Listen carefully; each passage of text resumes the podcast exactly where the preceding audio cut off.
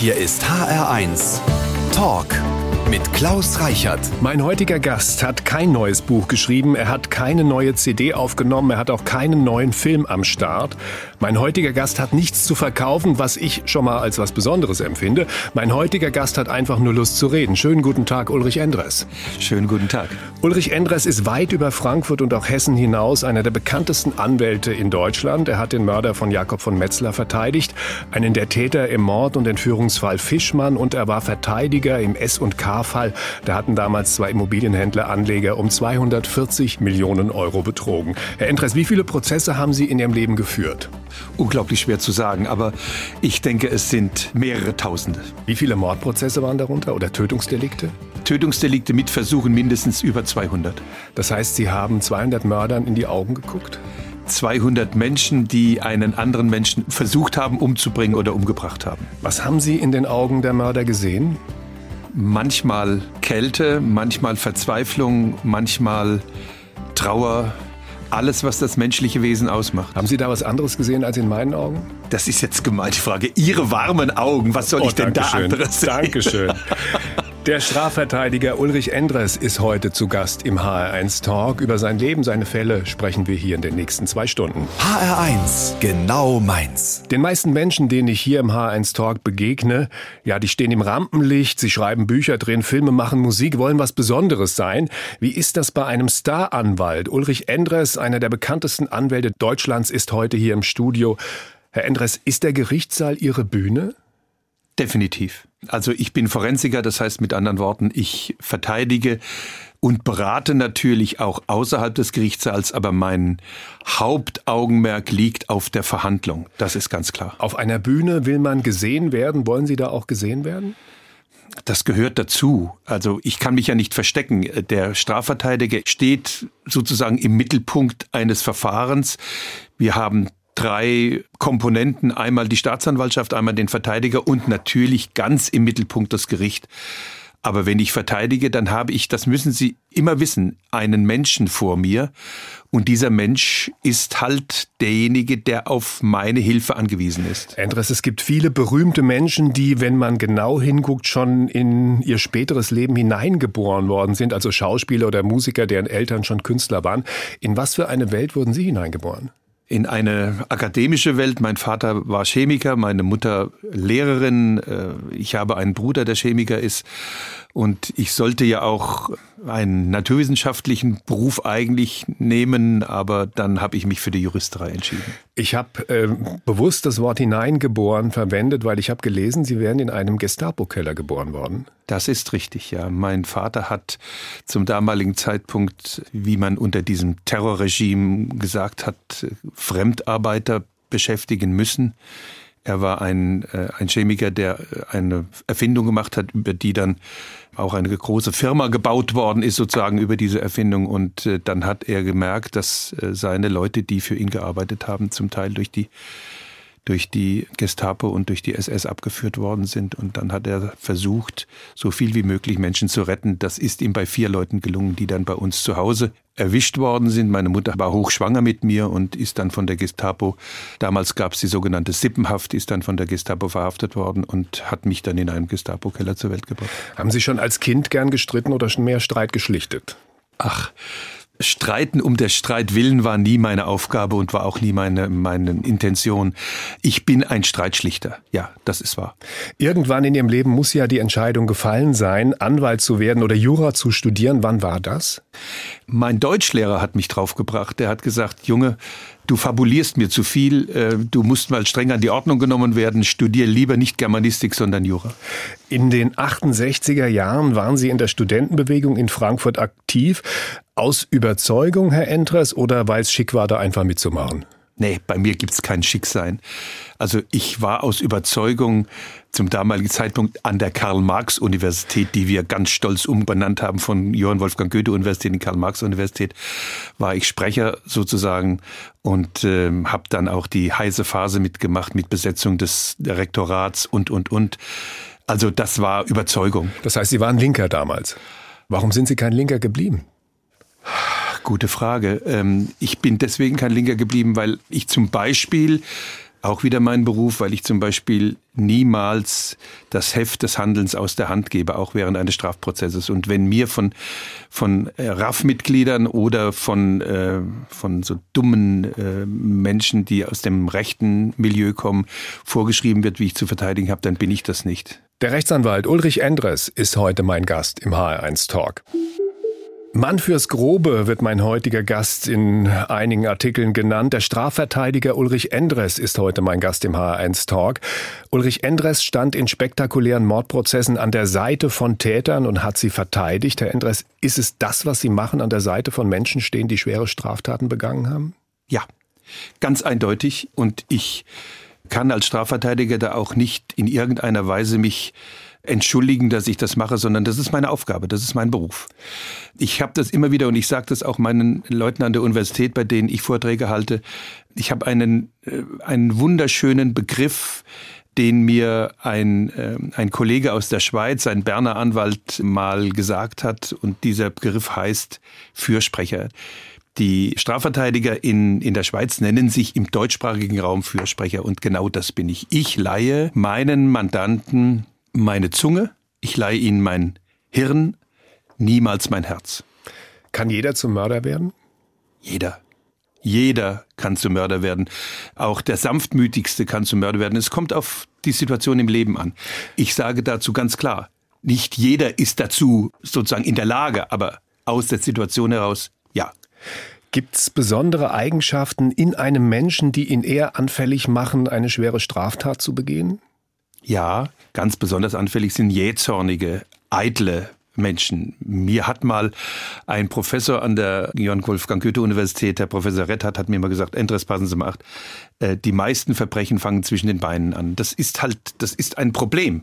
Der Mensch, so wie der Qualdinger mal gesagt hat, uns weiß ich genau, der Mensch ist eine Sau. Das ist, das ist so. Niemand kommt Mördern so nah wie Sie. Sie sind auch auf eine gewisse Art, könnte ich mir vorstellen, so eine Art Beichtvater. Sie wollen ja immer die Wahrheit wissen, Herr Endres, äh, auch wenn Sie sie vor Gericht gar nicht immer preisgeben. Ne? Das darf ich doch gar nicht. Also wenn ich zum Beispiel verteidige und ich sage meinen Mandanten, wenn ihr mir nicht die Wahrheit sagt, dann kann ich euch nicht ordnungsgemäß verteidigen. Das ist ganz klar. Dann schießt man Eigentore, man stellt Beweisanträge, die völlig in die Hose gehen. Und das äh, habe ich zum Beispiel bei Fischmann erlebt, wie der Kollege Beweisanträge gestellt hat, die absolut unmöglich waren. Das macht man nicht, wenn man nicht weiß, was es wirklich war. Der Fischmann-Prozess damals spektakulärer Fall. Vater und Sohn haben diesen Immobilienhändler äh, entführt und dann ganz, ganz grausam ermordet. Sie haben den Sohn damals verteidigt. Ich habe den Sohn verteidigt auf eine Art und Weise, die ja problematisch war. Nicht die Verteidigung war problematisch. Sie haben ihn dazu gebracht, gegen seinen Vater auszusagen. Wir haben lange und ausführlich darüber diskutiert. Jetzt müssen Sie dazu wissen, dass Körpen Senior auch seine Frau getötet hat. Da ist er in Wiesbaden verurteilt worden. Aber das war diese berühmte Geschichte, wenn ein Föhn ins Wasser fällt, ins Badewasser fällt, die Frau war tot. Das war die Mutter meines Mandanten und ich habe ihn dann in langen Gesprächen dazu gebracht, Abstand von seinem Vater zu nehmen und die Wahrheit zu sagen. Ja. Hilft es nach einer Straftat vor Gericht Reue zu zeigen oder sich zu entschuldigen oder wird das überschätzt? Es kommt auf die Reue an. Äh, man merkt das sofort. Da brauchen Sie noch nicht einmal die Lebenserfahrung haben, die ich habe, sondern Sie merken es am Habitus des Menschen, am Gesichtsausdruck, an der Stimme, ob diese Reue echt ist. Es gibt viele, die sagen, wenn ich es ungeschehen machen könnte, würde ich mein Leben dafür geben, kein Wort wahr.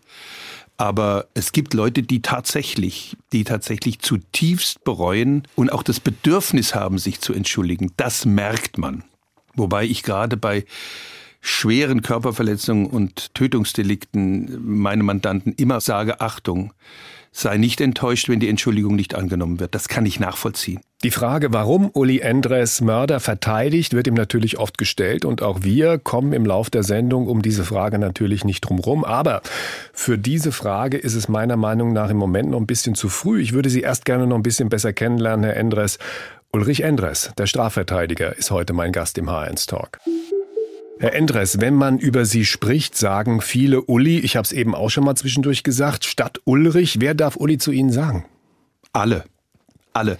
Ich kann Ihnen eins sagen, meine Mutter hat folgende Unterscheidung gemacht. Also wenn sie bös auf mich war, dann war ich Hans Ulrich. Wenn richtig was los war in der Kiste, dann war ich Ulrich. Und wenn ich lieb war zu ihr, dann war ich Uli. Uli Endres, was machen Sie, um nach dem Prozess runterzukommen? Ich will mal eins sagen, ich gehe mit meinen Mandanten nicht ins Bett. Das bedeutet mit anderen Worten, wenn ich aus der Kanzlei rausgehe, wenn der Prozess zu Ende ist, dann ist er zu Ende. Nur so kannst du überleben. Du kannst, wenn du nachtrauerst, wenn du dich aufregst, wenn du äh, über den Prozess träumst, schläfst, dann hast du nicht die Kraft, sowas zu machen. Ich habe mich mal mit äh, Professor Stelter unterhalten, einem der ganz großen Thoraxchirurgen, und der hat zu mir gesagt, bei uns ist es die Leber, die Niere, die Lunge, das Herz. Und bei mir ist es der Diebstahl, der Betrug, der Mord, der Totschlag. Gibt es eine Abstufung, was äh, die Belastung für Sie angeht, je nachdem, in was für eine Art Prozess Sie reingehen? Ist ein Mordprozess, ein Betrugsprozess oder irgendein anderer Zivilrechtsprozess für Sie anstrengender oder nicht so anstrengend? Extrem anstrengend sind Scheidungsprozesse, die nicht in die richtige Richtung laufen. Das ist ganz eindeutig. Das ist wirklich was Anstrengendes, weil da noch nicht nur Emotion dazukommt, sondern Unverständnis. Da ist keine intellektuelle Anstrengung mehr dabei, sondern da wird nur noch aufeinander eingehakt in bestimmten Scheidungsprozessen, wenn der Rosenkrieg ausgebrochen ist. Bei Strafprozessen ist es so, dass ich sage, natürlich ist die Sache, wenn ein Kind stirbt durch Menschenhand, wenn junge Leute nach dem Discobesuch abgestochen werden, das nimmt einen natürlich mit. Das ist ganz klar. Aber ich bin reiner Formaljurist. Das heißt, bei mir, ich achte darauf, dass die Schoße stimmt. Ich achte darauf, dass, dass die Regeln eingehalten werden. Und ich achte darauf, dass jemand anständig behandelt wird, insbesondere durch Polizeibeamten. Bei Richtern ist das gar kein Problem. Die haben das gelernt, aber insbesondere bei Polizeibeamten und insbesondere auch bei der Staatsanwaltschaft, dass da die Regeln richtig eingehalten werden. Das heißt, belehrt werden, fair gefragt wird, keine Suggestivfragen gestellt werden, etc. Und ich achte darauf, dass meine Mandanten erst dann befragt werden, wenn ich dabei bin. Spielt Musik eine Rolle in Ihrem Leben, Herr Endres?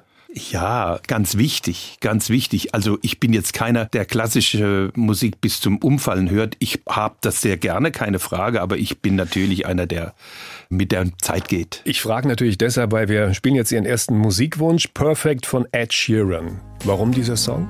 Der Ed Sheeran ist ein Typ. Das ist einfach, das ist einfach einer, sowohl vom Text wie auch von der Melodie her, das ist, was einen berührt.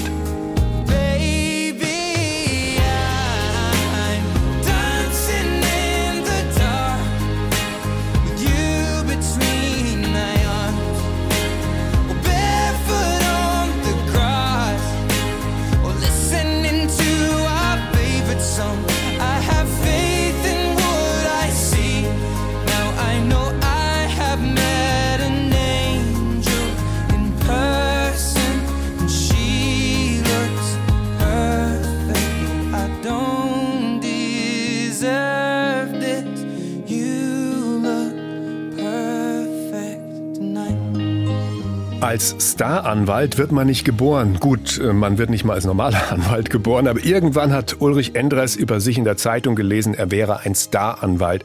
Wann war das, Herr Endres?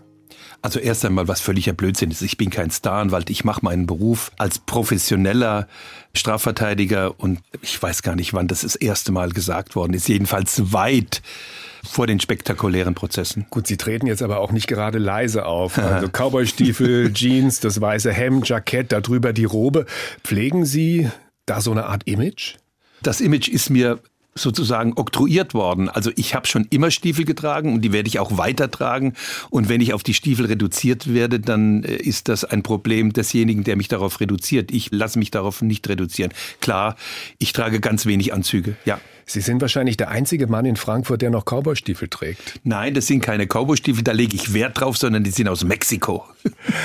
Sind Sie eigentlich mit Ihren Mandanten befreundet? Manchmal, also jetzt natürlich nicht mit allen, aber kommt das vor, dass Sie jemanden kennenlernen in der Gerichtssituation und freunden sich mit ihm an? Ganz, ganz selten. Aber man muss eins dazu sagen. Wenn Sie zum Beispiel Verfahren haben, die über Monate, ja Jahre gehen, wie zum Beispiel S&K, ging, glaube ich, über anderthalb Jahre, dann gibt es eine Enge, gegen die man sich wehren muss. Das ist ganz klar. Wir dürfen als Strafverteidiger uns nicht eins machen mit dem Mandanten. Wir müssen ihn verteidigen, keine Frage, aber wir dürfen uns nicht eins machen. Und das nehme ich zum Beispiel den Staatsanwälten in Bayern übel. Also jetzt den Staatsanwälten gibt natürlich auch andere, die sozusagen denken, wir wären die die Mittäter oder die Beihelfer. Wir sind Strafverteidiger.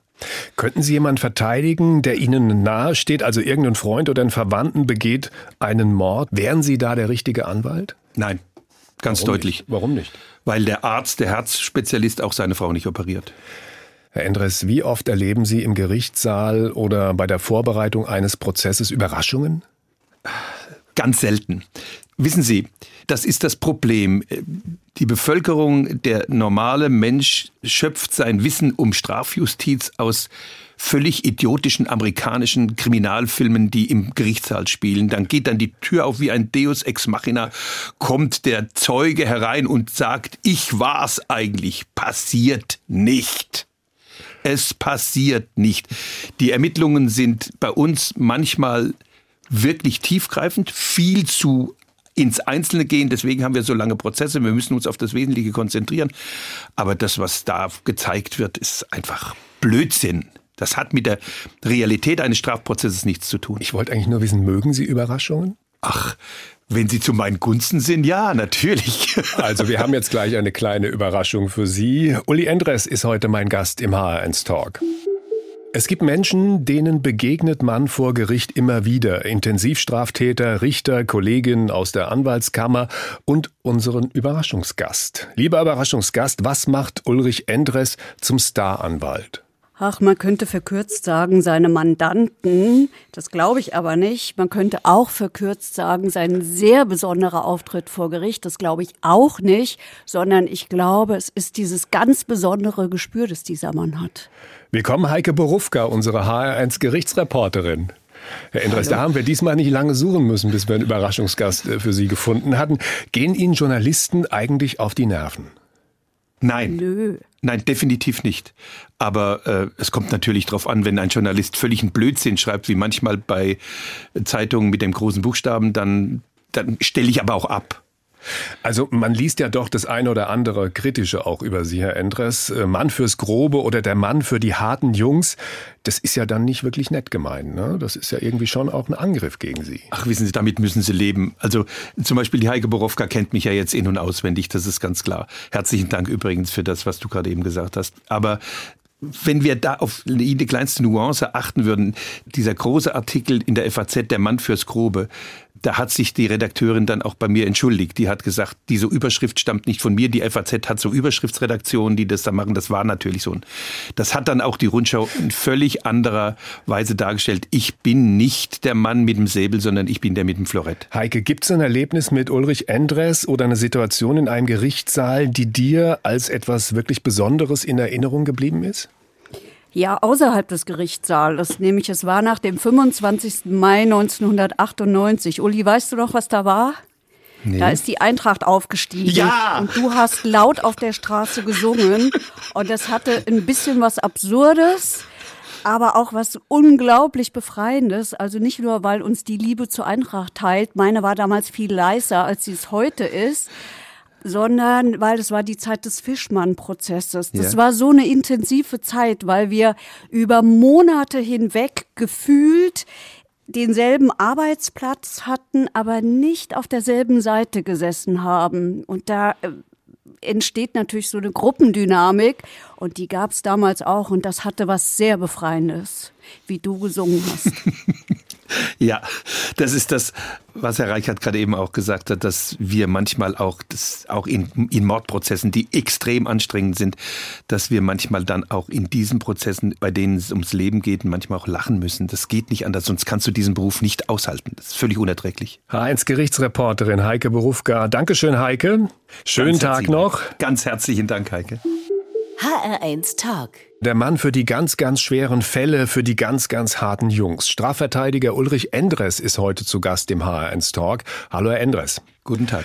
Herr Endres, Ihr bekanntester Fall war der Mord- und Entführungsfall Jakob von Metzler. Oder gab es noch einen spektakuläreren Fall als diesen? Also spektakulärer gab es keinen, aber das hat auch einen ganz anderen Grund. Der Kindsmord an Jakob von Metzler, das muss man einfach so sagen, ist eine Tragödie, die einmalig ist. Hinzu kam natürlich das Verhalten von der damaligen Polizeivizepräsidenten Daschner. Der ihren Mandanten im Grunde erpresst hat in der Art und Weise, dass er ihm Folter angedroht hat. Aussageerpressung, Folterandrohung und, und, und. Haben Sie letztens den Fernsehfilm Feinde gesehen? Ja. Ferdinand von Schirach hat das Drehbuch geschrieben und Klaus-Maria Brandauer hat sie gespielt. Also es war natürlich jetzt nicht eins zu eins der Fall von Metzler, aber es war schon sehr deutlich, dass es um diesen Fall irgendwie geht. Hat Brandauer Sie gut getroffen? Brandauer ist ein absoluter Star, das ist doch ganz klar ich bin ich. Also das wird ganz schwierig, mich zu dubeln. Aber was mir bei der Sache richtig gefehlt hat und was mich auch ärgerlich gemacht hat, dass der Hauptpunkt, nämlich dass ein oberster Polizeioffizier das genau angeordnet hat, in diesem Film ganz anders dargestellt war. Aber das ist eine andere Frage. Dieser Fall, ist er eigentlich für Sie abgeschlossen oder beschäftigt er Sie heute noch in irgendeiner Form? Der beschäftigt mich natürlich dadurch, dass ich in Sozialkundebüchern stehe als derjenige, der diesen Fall im Wege der Folter und des Angriffs auf die Folter gemacht hat. Der beschäftigt mich, weil ich immer wieder darauf angesprochen werde, aber ich lasse mich auf Gefgen nicht reduzieren. Das ist ganz eindeutig. Sie haben auch heute mit Magnus Gefgen, dem Täter, nichts mehr zu tun oder ist er noch Ihr Mandant? Er ist noch mein Mandant, aber wir haben keinen Kontakt. Der Rechtsanwalt Ulrich Endres ist heute mein Gast im HR1 Talk. Schön, dass Sie bei uns sind, Herr Endres.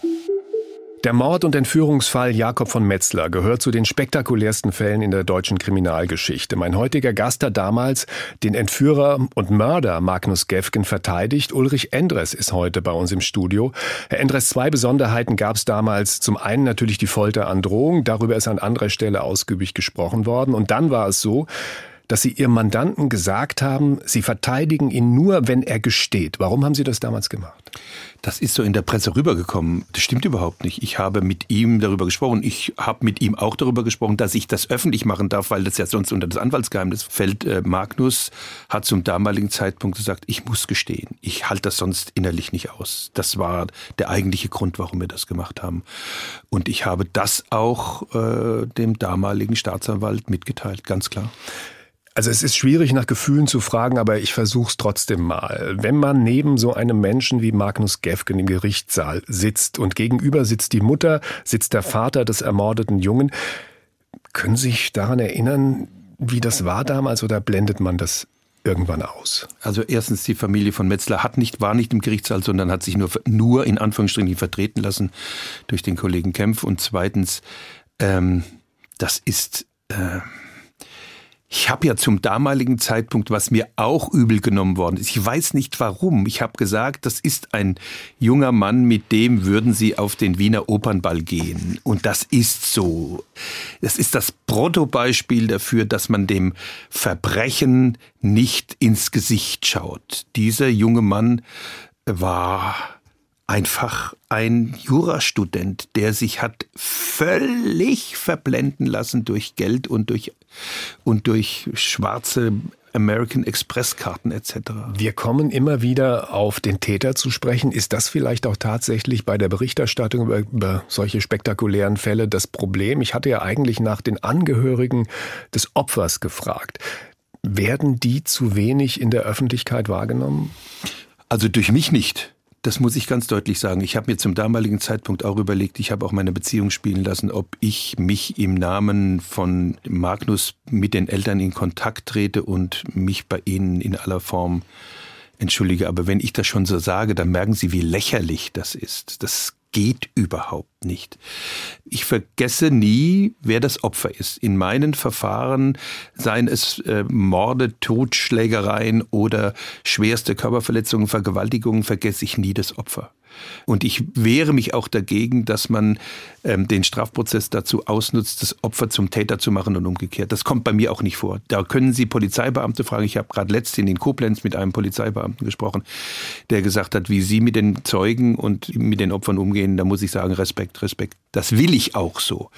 Ohne dass ich in irgendeiner Weise die Möglichkeiten der Strafprozessordnung hintanstelle und sozusagen die Verteidigung auf Weichspüler mache. Wenn ich merke, da wird gelogen und das Opfer versucht auf Art und Weise, die nicht statthaft ist, seinen Vorteil daraus zu schlagen, dann lernen Sie einen anderen Endres kennen. Sind Sie schon mal bedroht worden, Herr Endres? Ja, ganz eindeutig von Herrn Körpen Senior, der neben mir gesessen hat in dem Gerichtssaal 165c oben auf der letzten Stufe. Und als äh, er gemerkt hat, dass ich seinen Sohn dahingehend berate, dass er die Wahrheit sagt und den Vater auch belastet, hat er gesagt, wenn ich freikomme, bringe ich dich um. Sind Sie schon mal bedroht worden, weil Sie jemand ganz Bestimmtes verteidigt haben? Nicht ernsthaft. Nicht ernsthaft, nein. Also ich habe so eine Statur, das, das ist halt schwierig. Äh, nein, nein. Der Rechtsanwalt Ulrich Endres ist heute zu Gast im HR1 Talk. In jedem Beruf gibt es so etwas wie ein Brot- und Buttergeschäft. Also in meinem Fall ist es hier im HR1 Talk, der HR1 Fragebogen. Da stelle ich Ihnen die Fragen gleich. Aber erstmal die Frage an Ulrich Endres, unseren Gast heute. Was ist denn bei Ihnen das Brot- und Buttergeschäft als, als Strafverteidiger, als Rechtsanwalt? Natürlich Strafsachen, das ist ganz klar. Da gehören auch dazu Ordnungswidrigkeiten. Ich bin mir nicht zu fein, die Ordnungswidrigkeiten nicht zu machen. Gehören die Hells Angels zu Ihrem Brot- und Buttergeschäft? Na klar. Also das ist mein Hells Angels, das Charter, das ehemalige Charter Hells Angels, die vertrete ich und ich vertrete sie nach wie vor. Und ich schäme mich auch deswegen. Da gehen einem die Fälle auch nie aus, ne? Sind doch brave Bürger. Wenn man der Stammanwalt der Hells Angels ist, Herr Endres, entwickelt sich da eine Verbundenheit, sowas wie ein Zusammengehörigkeitsgefühl? Ich dürfte, wenn ich wollte, noch nicht einmal Mitglied werden. Das ist ausgeschlossen. Kommen wir zurück zu Ich will es aber Brot. auch nicht. Ja, ich wollte nicht hinterher schieben, aber ähm, kommen wir zurück zu meinem okay. Brot- und Buttergeschäft. Der HR1 Fragebogen. Was kostet ein Pfund Butter, Herr Endres? Kommt drauf an, wo Sie es kaufen. Ähm, 2,20 Euro. Mein schönstes Privileg als Strafverteidiger ist, dass ich völlig frei bin. Meine schönste Reise war? Ich habe so viele schöne Reisen gemacht. Von meinen Kindern habe ich gelernt, dass ich demütig sein muss. Mein Lieblingsessen ist? Spaghetti aglio olio. Ich hasse es, wenn Leute nicht zuhören können. Das Schwierige an der Demokratie ist, oh, da gibt's viele, dass jede Stimme gleich zählt, aber das ist Demokratie. Bereut habe ich? Bereut habe ich ganz deutlich, dass ich aus dem Sterbezimmer meines Vaters gegangen bin. Ich möchte gerne mal einen Abend verbringen mit? Mit meiner Frau. Peinlich war mir zuletzt. Ach, manchmal ist mir so viel peinlich, was ich mache. Der Glaube ist zu akzeptieren. Ich habe Angst vor. Äh, ich habe Angst vorm Krankwerden. Mein Lieblingsfilm ist. Oh, Sie erwischen mich. Mein Lieblingsfilm ist. Petrocelli, irgendeine Anwaltsserie. Nein, auf keinen Fall. Law. Nein, auf keinen sehe ich überhaupt nicht. das letzte, was ich geklaut habe, ist ein Päckchen Zigaretten, als ich 14 war. In meinem Bücherschrank unten rechts steht Goethe gesammelt. Wir spielen Ihren nächsten Musikwunsch. Roxette, It Must Have Been Love. Also was Musik angeht, ist der Mann fürs Grobe eindeutig im Softie. Ist ja der zweite softe Titel schon, den Mel wir für Sie Melodiös spielen. und softy, ja. Also hier kommt Aber Roxette. das ist doch auch, das ist doch auch ein, ein, ein Lied. Also hallo. It must have been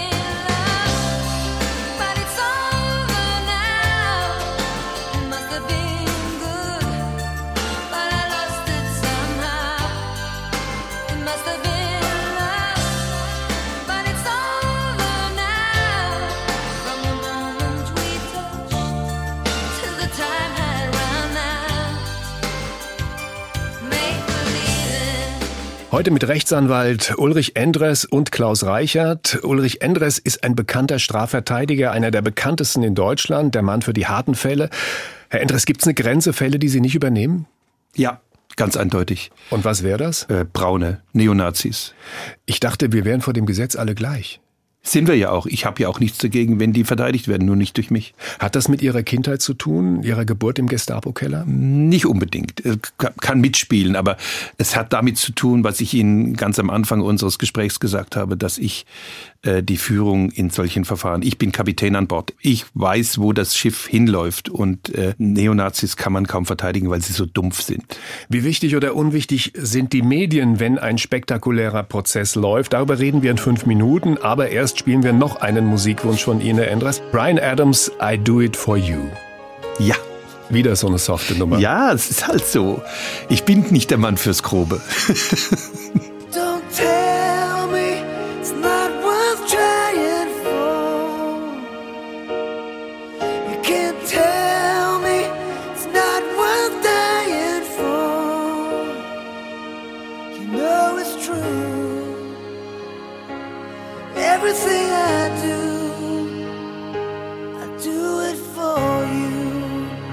Vor ein paar Jahren wurde hier in Frankfurt vor Gericht der Fall Tutsche verhandelt. Eine junge Frau wird von einem jungen Mann auf dem Parkplatz vor einem Schnellimbiss im Osten von Frankfurt erschlagen. Die Medien haben sich auf diesen Fall gestürzt. Die junge Frau, Tochter von Migranten, ist Studentin und scheinbar ein Musterbeispiel für gelungene Integration. Und auf der anderen Seite ein junger Mann, auch ein Kind von Migranten, mit gescheiterter Bildungskarriere, vorbestraft.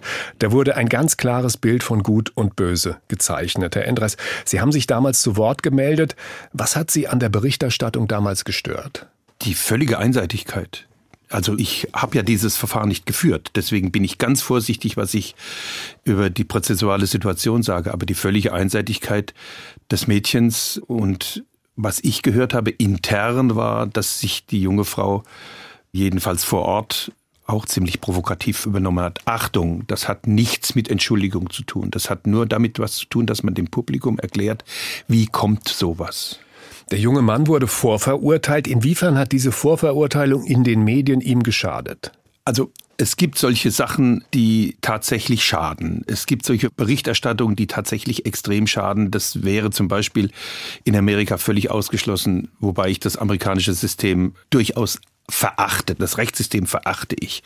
Warum? Warum? Weil dort zum Beispiel mit den zwölf Geschworenen die Auswahl, die Absprachen zwischen Verteidiger und Staatsanwaltschaft. Ich habe ja mal in Amerika gearbeitet, aber wenn man dort das Rechtssystem sieht, dann weiß man auch, was mir amerikanische Kollegen sagen, das wird nicht überleben. Das wird nicht überleben. Wenn der Richter ein gewählter Mann ist, der nach dem Mund des geifernden Publikums urteilt, dann wird das nicht sein. Kommen wir zurück zum Fall Tutsche. Ja. Da ist ja Folgendes passiert. Der junge Mann saß monatelang in Untersuchungshaft. Glauben Sie, dass ohne die Berichterstattung in den Medien er nicht so lange in U-Haft gesessen hätte? Das ist jetzt auch wieder ein ganz großes Problem. Das kommt auf den Gerichtsstand an. Also zum Beispiel in Bayern hätte er noch länger in Untersuchungshaft gesessen und in Frankfurt, der liberalen Reichsstadt, da haben die Haftrichter Augenmaß. Nein, ich glaube nicht. Der hätte genauso lang gesessen. Ist er härter verurteilt worden, weil er in den Medien Ich vorverurteilt glaube wurde? sogar das Gegenteil war der Fall. Er ist etwas sanfter verurteilt worden, weil der Richter einen Ausgleich bilden wollte. Glauben Sie, dass es Richter gibt, die sich durch die Medien nicht beeinflussen lassen in so einem Fall? Sie wollten was ganz anderes gerade eben fragen, aber ich antworte auf Ihre Frage. Ja, die gibt's. Der Richter Dr. Gerke von der damaligen 21. oder 22. großen Strafkammer, der hat sich in dem sodalten Urteil durch überhaupt nichts beeinflussen. lassen. Es gibt solche Richter und die werden von mir bewundert.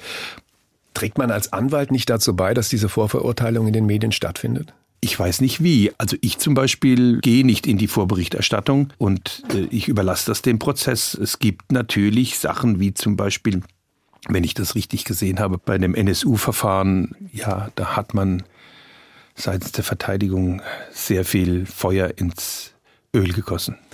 Ich erinnere mich an einen gegossen. so rum. Ich erinnere mich an einen Artikel damals in der Wochenzeitung Die Zeit, als Sie den Mörder des Metzler-Jungen verteidigt haben, Herr Endres. Da wurde Ihnen vorgeworfen, Sie würden Anwalt, Staatsanwalt und Richter zugleich sein wollen, weil Sie Ihren Mandanten aufgefordert haben. Wir haben das vorhin schon klargestellt, dass es nicht so war.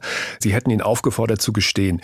Würden Sie heute noch mal genauso mit der Öffentlichkeit, mit der Presse umgehen, wenn Sie in so eine Situation hineinkommen? Also jedenfalls mit der Journalistin, da weiß ich noch ganz genau, mit der habe ich, glaube ich, in Darmstadt zusammengesessen und wir haben uns darüber unterhalten. Ich habe was ganz anderes gesagt. Diese Frau wollte so schreiben, wie sie geschrieben hat, ohne dass es mit der Realität in irgendeinem Zusammenhang stand und sie hat die Seriosität dieser sensationell guten Zeitung ausgenutzt. Das war mies. Wäre es nicht besser, als Strafanwalt in der Öffentlichkeit grundsätzlich zu schweigen? Über Fälle, die gerade laufen? wenn Sie das genau betrachten, dann breche ich mein Schweigen im Grunde nur am Ende des Verfahrens. Das war jetzt genauso wieder in, als ich den Jäger in Bad Kreuznach verteidigt habe, der ganz unglücklicherweise eine 86-jährige Frau bei einer Treibjagd erschossen hat. Da habe ich mich auch erst nach dem Verfahren geäußert, nicht davor.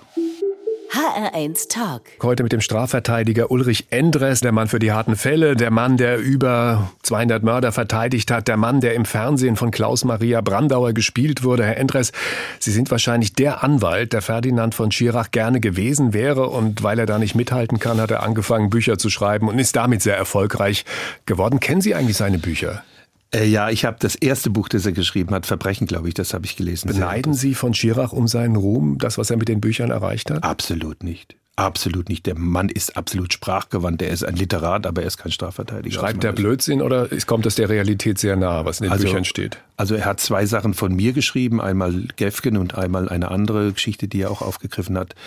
Was ich ihm übel genommen habe, zum Beispiel bei der Gefgen-Geschichte, dass er kein einziges Blatt der Akten gelesen hat, nicht ein einziges Mal mit mir gesprochen hat, keinen Tag bei der Hauptverhandlung dabei war und alles sich nur angeeignet hat durch Literatur. Warum haben Sie eigentlich noch keinen Bestseller geschrieben bei allem, was Sie erlebt haben? Das, was Sie gerade eben fragen, fragen mich Hunderte. Ich, ich komme einfach zeitlich nicht dazu.